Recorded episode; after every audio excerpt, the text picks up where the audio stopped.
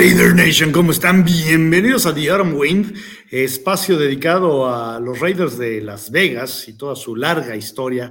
Bueno, la historia es como Raiders de Oakland y Raiders de Los Ángeles también, ¿no? Eh, yo soy Jorge Fernando López, mejor conocido como Flash, y estamos aquí para platicar pues de lo que pasó el domingo. La verdad, hoy no me voy a descoser, no voy a hacer corajes, porque pues dicen por ahí que ganar lo cura todo. Y la verdad, estamos contentos de haberle ganado a los Broncos de Denver. Eso siempre será un auténtico levantón de ánimo, no importa cuándo sea, no importa el momento de la temporada ni el récord. De hecho, recuerdo hace muchos años, una temporada en la que, eh, posterior al Supertazón 37, en la que Raiders estaba muy mal, y se le ganó por ahí de estas fechas, sino que un poquito más adentrado en la temporada, ya probablemente en diciembre, un juego nevado a los Broncos allá en Denver con una atrapada espectacular de Ronald Curry, un eh, jugador que originalmente había sido seleccionado como, bueno, se le convirtió a, receptor, originalmente venía de Carolina del Norte como coreback número 89, un atrapadón, jamás me, se me va a olvidar. Raiders quedó creo que 4-12 o 5-11 ese año. Pero esa, esa sola victoria valió muchísimo. Pero bueno, se le ganó a los Broncos y eso siempre es motivo de, de celebración. Sí, es una victoria de Josh McDaniels, pero bueno, una victoria es una victoria y no te puedes enojar por ella. 22 a 16. Sinceramente, híjole, un tanto agridulce. Les voy a ser honesto. Si ustedes vieron el, programa la semana pasada, yo dije que eh, esperaba que ganaran los Broncos. y curiosamente yo platicaba con, con Rigo Plasencia y decía, ah, es que los Broncos están peor que nosotros. pues no en récord, mijo. Hoy en día sí podemos decir que están abajo de nosotros en la tabla de, de posiciones, pero sinceramente eh, se jugó muchísimo mejor. Fue un juego cerrado, juego sin errores. Eh, y en donde apareció la ofensiva para hacer jugadas grandes. Hay varias cosas. Eh, primero vámonos con, les, quiero platicar un poquito las estadísticas. ¿Cómo estuvo el asunto? Bueno, Derek Carr, 23 de 37 para 307 yardas, un promedio de 8.3, dos touchdowns sin intercepciones. Rating de 106.5. Ahora, recuerdo al inicio, es más, ni siquiera al inicio de la temporada. Recuerdo cuando se dio el, cambio de Russell Wilson a, Broncos, había una, un meme por ahí que me encontré que decía los corebacks de la AFC Oeste y venían cuatro, tres soldados, ¿sí? y decían, ¿no? un soldado era Mahomes, otro era Justin Herbert, otro era eh, Russell Wilson y venía un payaso entre todos, así como metido, así como que nadie se da cuenta que estoy aquí. Y decía Derek Carr, pues perdón, pero en este momento a mí el payaso o el, el peor coreback titular en esa división me parece Russell Wilson. sinceramente, eh, ha dejado mucho que desear y qué bueno, eh, Russell Wilson, 24-31, 247 yardas, pero sin touchdowns, sin intercepciones también. Lo capturaron tres veces y qué forma, ¿sí? Qué forma de presionar al coreback. Si bien a Derek lo capturaron solo una vez, estuvo tirando bastante tranquilo, en el sentido de que no se le acercó eh, pues mucha de la defensiva. Eh, por parte de los Raiders. Un aplauso, por favor, a Max Crosby. Es una auténtica bestia. Es un, es un jugador que, pues la verdad, parece que no se le acaba nunca la gasolina.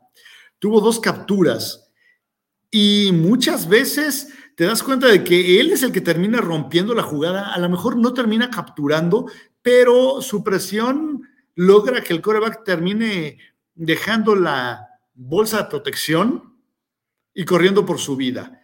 Este es uno de esos jugadores que la verdad da gusto tener y si me preguntan, lo prefiero a él que, tener a Khalil Mack. Este tipo eh, se entrega a cada jugada. Mac me parecía que era por momentos. A lo mejor se administraba más, no lo sé. Pero aparte, no sé si les pasa. Con Max Crosby, entre más avanza el partido, mejor juega. O sea, no es un jugador que llegue a un punto en el que digas, híjole, ya se, ya se vació, ¿sí? ya no tiene nada más en el tanque. No, parece que entre más duro el partido, bueno, más recarga energía. Hace muchos años me reía yo de aquella caricatura de la hormiga atómica, aquellos que tengan más o menos mi rodada. Yo tengo 44 años, sí, nací en 1978. Eh, se acordarán de aquella caricatura de la hormiga atómica, en donde la hormiga atómica recargaba energía haciendo pesas. Me daba mucha risa porque decía, algún día viendo ya, no sé, a los 20, 20 y tantos años esa caricatura, de que me la encontré, dije, ¿qué no es contraproducente eso? ¿Qué no te cansas más haciendo pesas? estás peleando con el enemigo, haces pesas y, y no te cansas más. Bueno, Max Crosby es así, parece que entre más eh, progresa el juego, más energía tiene y más dominante se vuelve. Sí, obviamente viene también el desgaste, ¿no? Del, del defensivo que lo está enfrentando, pero es un auténtico, no, es un auténtico tiburón, eh, la manera en la que domina a, sus defensivos y muchas veces, bueno, eh, tiene que ser objeto de, de doble asignatura. Gran juego de Crosby, pero creo que a los que tenemos que darles las gracias eh, son a Derek, a Davante Adams y también a Josh Jacobs. Eh, la ofensiva hizo lo que tenía que hacer. Este muchacho tiene que ser renovado al final de la temporada, sí o sí. El día de hoy está a punto de romper la barrera de las mil yardas. Sí, está en 930 y pico, si no mal recuerdo. Y bueno, es el mejor amigo de cualquier coreback.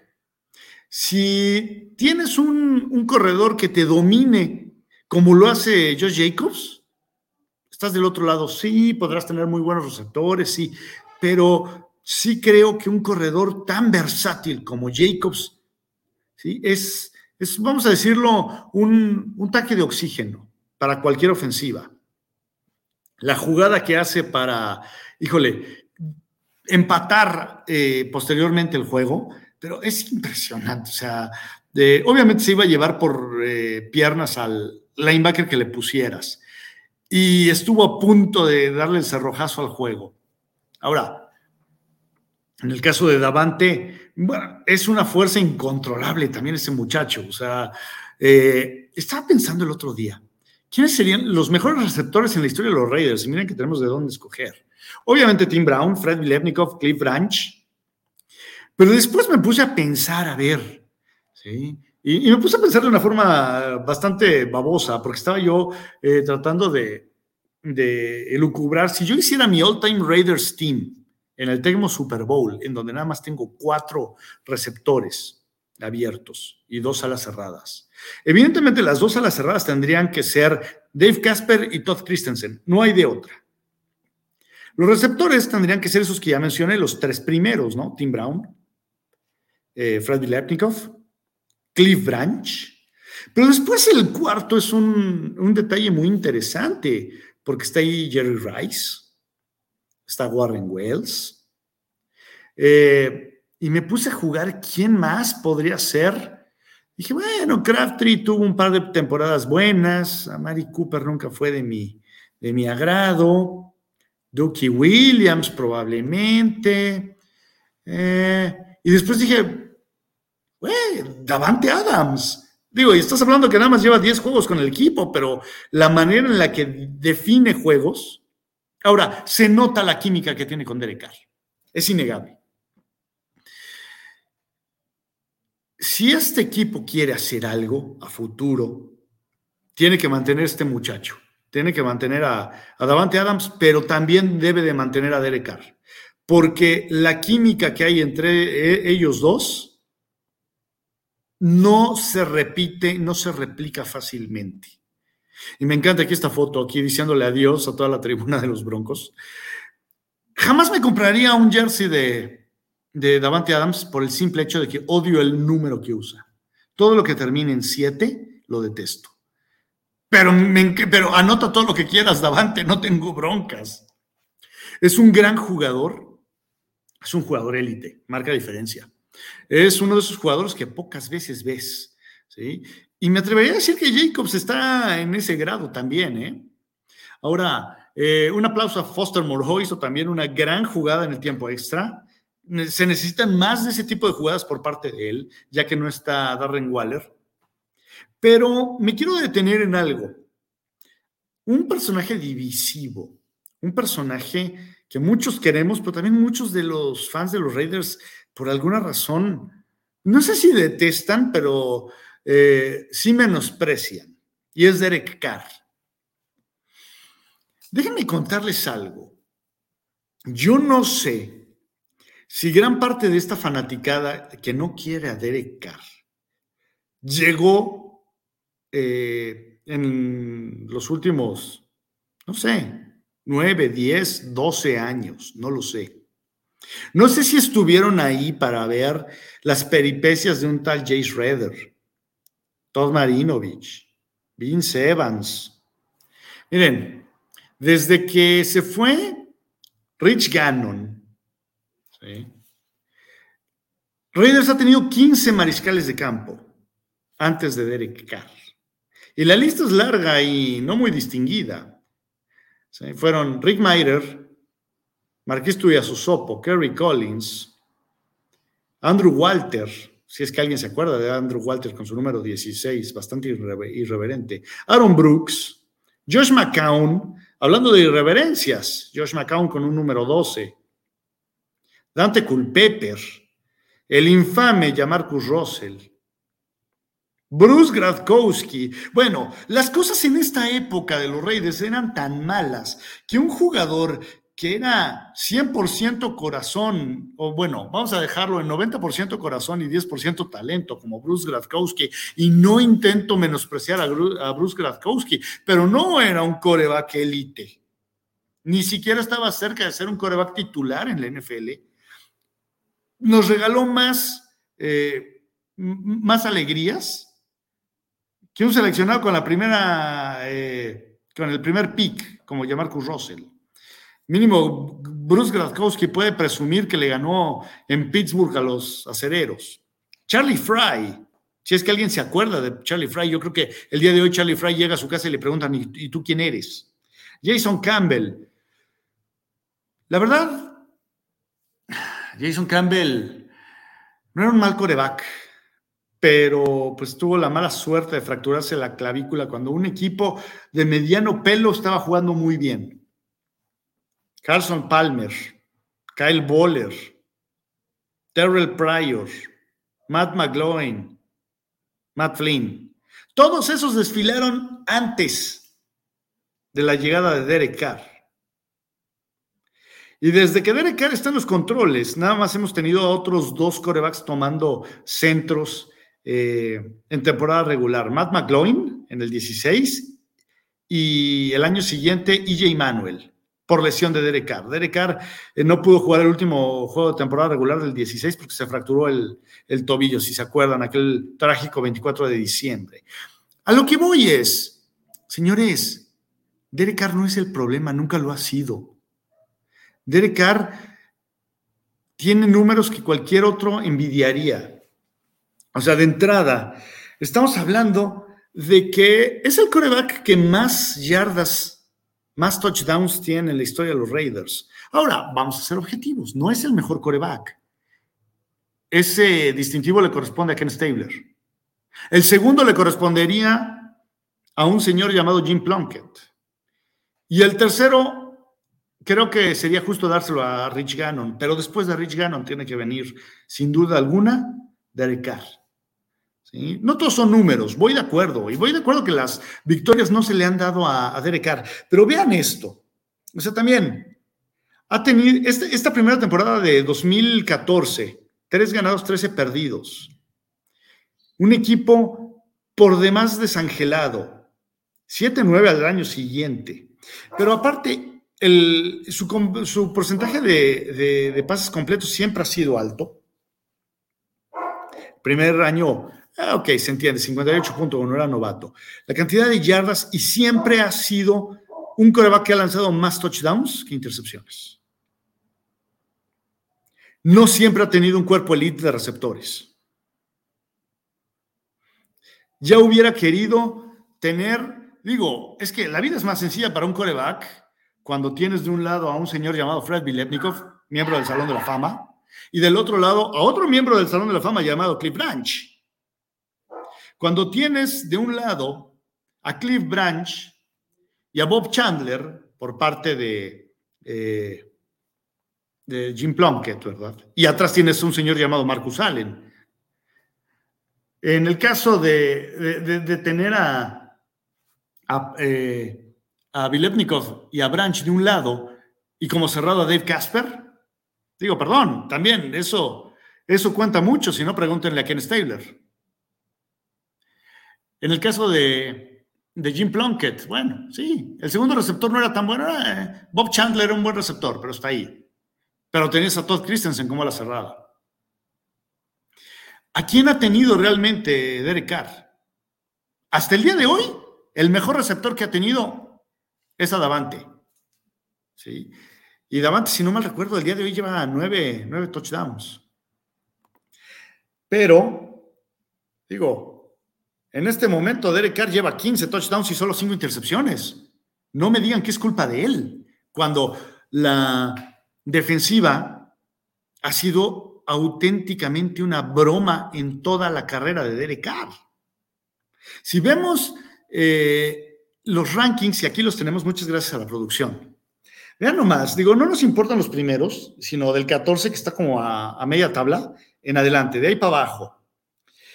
Y tenemos en el 2014 15 puntos por juego, o sea, bueno, casi 16, y, y anotaban 28.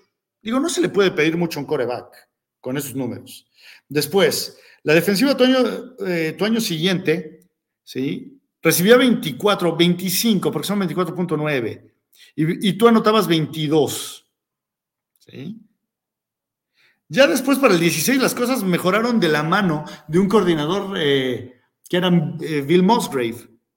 26 puntos anotados en promedio y te anotaban 24. Bueno, Casualmente ese año se fue a los playoffs. Pero después volvemos a lo mismo. La defensiva ha sido patética. Lo que ha marcado la estadía de Derek Carr en los Raiders ha sido una pésima defensa. ¿Quieren culpar a alguien de que Derek Carr no gana o que no se ha ganado tanto como se debería en la época de Derek Carr? Culpen a los coordinadores defensivos, culpen a los head coaches, culpen a la a, la oficina central, ¿sí? Al, front office. Culpen a Mark Davis, pero no culpen a Derek Carr, porque Derek Carr no taclea. Derek Carr no cubre pases y no, y no busca atrapar atrás al coreback. Y si nos seguimos con esta tabla, ¿sí? Eh, pues la verdad es de dar pena. En los últimos cuatro años, bueno, pues vamos a ver cómo están aquí. Eh, en el asunto de los puntos anotados, ¿verdad? O sea, mínimo nos anotan 25.8 puntos por juego, mínimo. Entonces, señores, hay que buscar otro chivo expiatorio, porque Derek Carr no es el culpable de las derrotas, ¿eh? Así de sencillo. Vamos al juego siguiente, señores. Eh, toca entre, este, enfrentar a los halcones marinos de Seattle. ¡Ay, hijo! Está complicado. Me encantaría decir que este equipo va a rebotar después de haber ganado al, eh, haberle ganado a los Broncos y que de aquí nos vamos a ir hasta los cuernos de la luna. Por ahí están diciendo, si los Raiders ganan todos sus juegos, están en playoffs. Bueno, ese es un gran sí. Eh, todo puede pasar. Hemos visto cosas extrañas en la historia del NFL. Eh, se me viene a la mente aquellos acereros del Supertazón 40 que necesitaban ganar sus últimos seis juegos, los ganan, se encarreran y llegan al Supertazón y terminan siendo campeones. Llevando a casa, al autobús. Puede ser. Aquellos gigantes de Nueva York que le ganan no uno, dos supertazones a los Patriotas de Inglaterra. Igual, entran enrachaditos a playoffs. Mi pregunta es, ¿realmente creen que este equipo tiene con qué ganarle? No nada más a porque aquí es donde está grosero el asunto, el calendario no está nada sencillo. Las cosas están mucho más cerradas de lo que esperábamos en esa división oeste de la Nacional. Y se enfrenta todavía a dos equipos de esa, a tres equipos, perdón. Tenemos a los Seahawks, ¿sí? Están en contienda. Después, los cargadores llevan cinco y cinco. Son un hospital y lo que quieran, pero en este momento están arriba de los Raiders y en contienda por playoff. Los carneros llevan tres ganados, ok. Hasta el día de hoy estamos en igualdad de condiciones.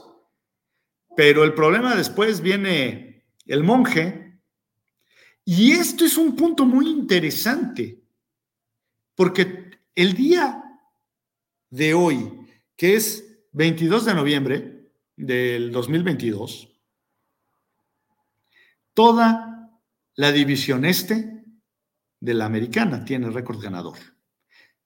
Miami tiene un 7-3, igual que Buffalo, todos teníamos pronosticados que el día de hoy Miami iba a estar eh, con 7 y 3 por encima de los Bills. El único que pensaba eso era el, señor productor Gildardo Figueroa.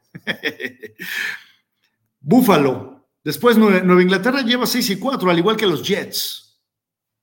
Entonces, esto no es un caramelo. La contienda por estar eh, en playoff va a estar groserísima. Porque de entrada no pueden pasar. El otro día escuchaba yo que decían, imagínense que pasen todos los de la división. No, no se puede por el sistema de competencia, es imposible. Tiene que pasar el, el campeón divisional, mínimo. Entonces, pueden pasar tres de los cuatro, pero uno se va a quedar fuera. Luego, la división norte, pues bueno, esa está mitad y mitad. La mitad tiene récord ganador, la mitad son una bola de eh, tipos que no da una, ¿no? Arriba están los, los Ravens, los Bengals, los Browns y los Steelers, que los Steelers por ahí nos los vamos a encontrar más al ratito. Y del Azur, pues más o menos eh, dramático el asunto, porque es un 7-3 para los Titanes y de ahí para abajo es puro récord perdedor. Eh, el asunto es que no está nada sencillo. Eh, los acereros, Creo que ese, se debe de, es que no sé con este equipo. Me voy a poner muy, muy optimista. Vamos a decir que se le gana hacia lo dudo, pero vamos a decir que se le gana hacia algo. Que se le gane a los cargadores y a los Rams,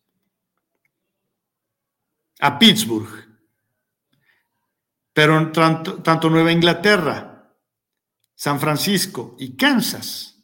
Es más, ese último de juego de, Kansas es en Las Vegas. Puedo pensar que por ser un, rival divisional, el cual siempre se acorta la distancia entre los dos equipos independientemente de situación en la tabla, lo puede ganar Raiders. Aún así veo muy difícil que se le gane a San Francisco. Por cocheo no, no creo que se le gane a Nueva Inglaterra. Y Seattle, ay Dios mío. Creo que también el coacheo tiene mucho que ver. No está fácil y no creo que lleguen a playoff. Así de sencillo. Me gustaría equivocarme, no me malentiendan. Me encantaría que me dijeran al final de la temporada, ah, yo te lo dije, ¿sí? Y tenerle que decirles, ¿saben qué? Me acuso de ser hombre de poca fe. Pero Ah, ok, sí es cierto. Aquí me está comentando el, señor productor. Sí es cierto. Es que ahora eh, pasa uno extra a playoff. Tienes toda la razón. Perdón, tantos años de haber sido, eh, eh, de, haber jugado las cosas en el que solo podían calificar tres, pero tienes razón. Gracias a, a Gildardo Figueroa, la modificación a los playoffs sí dan ya la oportunidad de que pase toda la división. Tienes toda la razón. Bueno, entonces, olviden mi babosada, hagan de cuenta que no dije nada. Pero El punto es que está muy complicado porque hay equipos que están jugando muchísimo mejor y que lo merecen más. Ahora, no es de merecer, es de hacer. Pero se tendría que conjuntar una muy buena racha de los Raiders, que la veo muy difícil, con un desplome dramático de algún otro equipo. Y no creo que pase.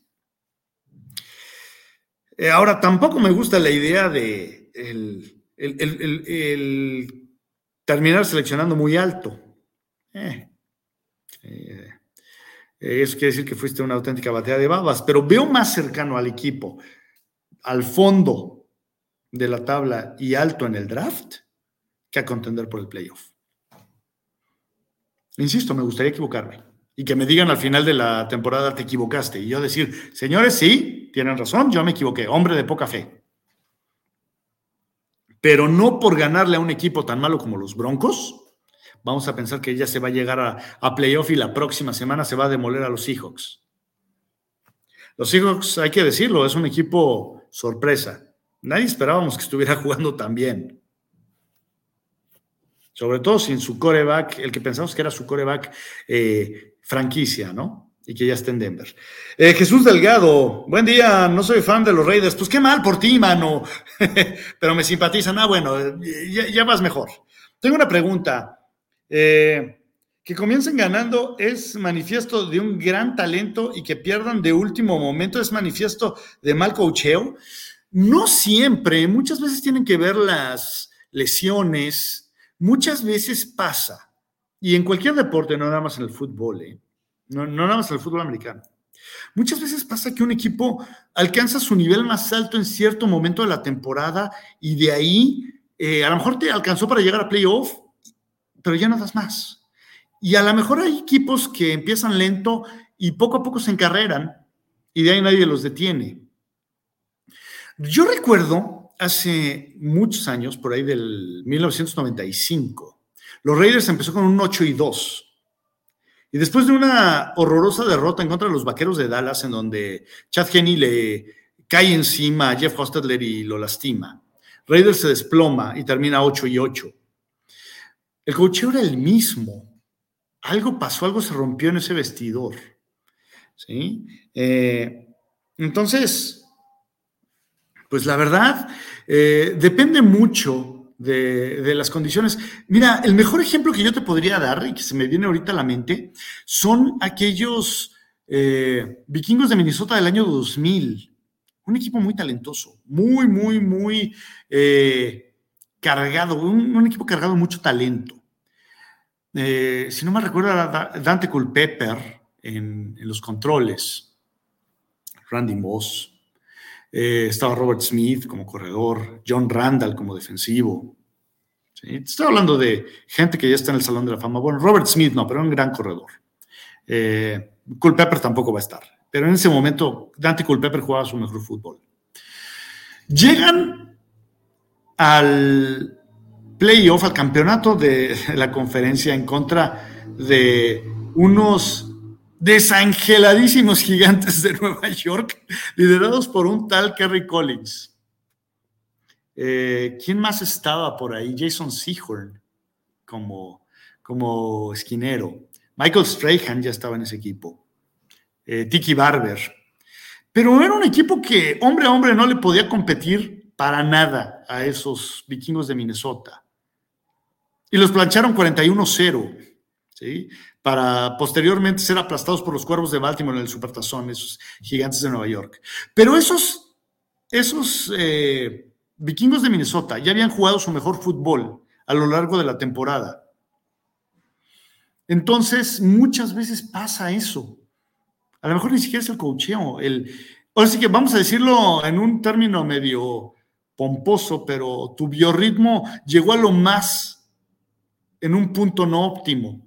Los guerreros de Golden, de Golden State en la temporada 2016 se vaciaron por romper aquel récord de los toros de Chicago, lo rompieron, pero en playoffs ya estaban vacíos. Tanto que juegan dos series de siete juegos, una contra los eh, el Thunder de Oklahoma y el otro en contra de los eh, Cavaliers de Cleveland. Pero ya era un equipo que ya, se había quemado. Eh, Jesús Delgado cada juego de Raiders Eh, híjole, creo que este equipo no sabe hacer ajustes, ese es el problema. Ok, si hablamos juego por juego, sí, creo que cuando vas ganando por 20 puntos, ¿sí? Y de repente pierdes esa ventaja, hubo ajustes que no supiste hacer. Sí, es un mal cocheo.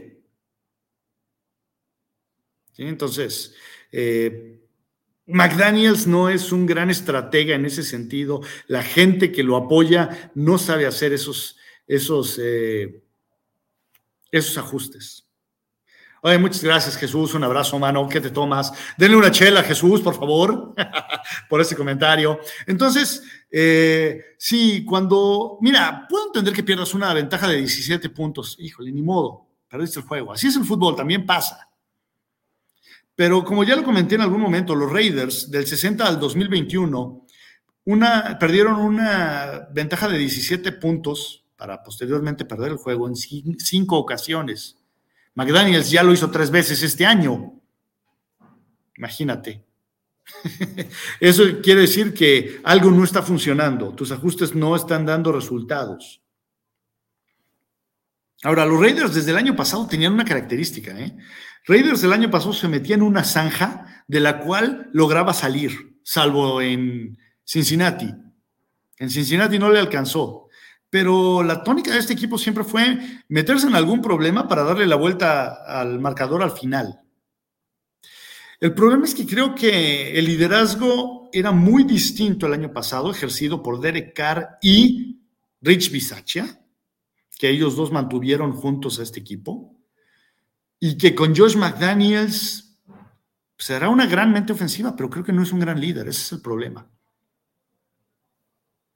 Cuando no hay un gran líder, ahí es cuando podrás tener todo, todo el talento en una cancha, pero si volteamos a ver a los grandes eh, equipos de la historia, Lombardi, Landry, Noll, Madden, Flores, Walsh, nos guste o no, Belichick, ¿sí? o sea, eh, son, son, son gente que sabe liderar de formas muy distintas, pero sabe cómo ser líder de, un equipo, no nada más plantear un esquema ofensivo, un esquema defensivo. Y ese es el problema con McDaniels. Creo que no es un gran líder. Muchas veces estás dispuesto a rajártela nada más por tu coach. Y yo recuerdo una anécdota de Todd Christensen, la pueden ver en el America's Game de los Raiders del 83. Estaba Tom Flores, ahora sí que me, sentí como trino. Estaba un día Tom Flores, estaba un día el Santos. estaba Tom Flores en un juego, no nada más un juego, en el Super Bowl 18. Estoico como era él, como, es él, no, no, ha muerto. Y se le acercó Todd Christensen y le dijo, coach, yo le puedo ganar a mi hombre si me manda esta jugada. Y dice Todd Christensen, y me encanta la, manera en la que Todd lo relataba, porque decía, volteó, me vio, me dijo, déjame ver. Dice, cualquier otro coach me hubiera dicho, vete de aquí, yo soy el que toma las decisiones, ¿tú qué vas a saber? Dos jugadas después, Tom Flores mandó la jugada que yo le dije, que yo le sugerí. Y sí, Jim Plunkett me voló, pero él confió en mí me tuvo la confianza de decir, ok, algo vio y por eso me está pidiendo esta jugada. Y por eso estábamos dispuestos a jugar para Tom Flores. Ahora, yo pregunto, ¿qué tan dispuesto está este equipo para a, jugar con, eh, con y para Josh McDaniels? Esa es la pregunta. Lo vamos a averiguar en, en la parte final. Vamos a ver si este equipo se une para poder encarrilarse o como dice Al Pacino en Any Given Sunday, ¿no? Eh, o pues dejar que nos pateen y nos saquen hasta los sesos, ¿no? We're in hell right now, gentlemen. Believe me. Eh, gran discurso de Al Pacino como Tony D'Amato en aquella película de, Oliver Stone, un domingo cualquiera. Si no la han visto, se los recomiendo mucho. Eh, pues no sé, ¿qué más, ¿qué más les puedo decir? El pronóstico del juego, uff, me cuesta mucho trabajo descifrar quién es este equipo, porque de repente nos dan una buena actuación. Encontrar un equipo que no es muy bueno, pero de repente también se le jugó al tú por tú a alguien como Kansas City. Y de repente se han perdido partidos de manera lamentable. Es en Seattle, es un lugar escandaloso. Y sigo sin creer en McDaniels. Que me demuestre que pueden carrilar este equipo. Así que les diría que esto va a terminar por ahí de 28 para los halcones marinos de Seattle, 24 para los Raiders, creo yo. Ojalá y me equivoque, pero hasta que no nos demuestren que son capaces de dar ese siguiente paso, no podemos creer en, en Josh McDaniels. Vamos a ver qué tal. Así que, señores, muchas gracias eh, por, por, estar aquí con nosotros a través de pausa de los dos minutos. No sé si haya más comentarios. Eh, pero mientras tanto, les digo, señores, eh, ya no hay más comentarios. Yo soy Jorge Fernando López, mejor conocido como el Flash en algunos bajos mundos. Muchísimas gracias por haberme acompañado. No se pierdan Silver and Black Empire eh, a través de la página de Rigo Plasencia, ahí en Facebook, también en el canal de YouTube Rigo Plasencia, donde Marisol Rigo y un servidor vamos a platicar de, pues de qué más, si se llama Silver and Black Empire, ¿no? Eh, de este equipo y de lo que esperamos que pueda ser el cierre de temporada. Eh, va a haber juego este jueves, juego de acción de gracias, no de los Raiders, pero de todas formas disfrútenlo, es fútbol, siempre será bonito. Y pues por ahí me pueden encontrar en Twitter, arroba, arroba, Flash Johnston, Instagram también ahí ando, y en mi canal, en el cual hablo de puras cosas nerdas, puras cosas geek, ahí no hablo de fútbol americano. Pero, señores, ante todo, Go Raiders, vámonos.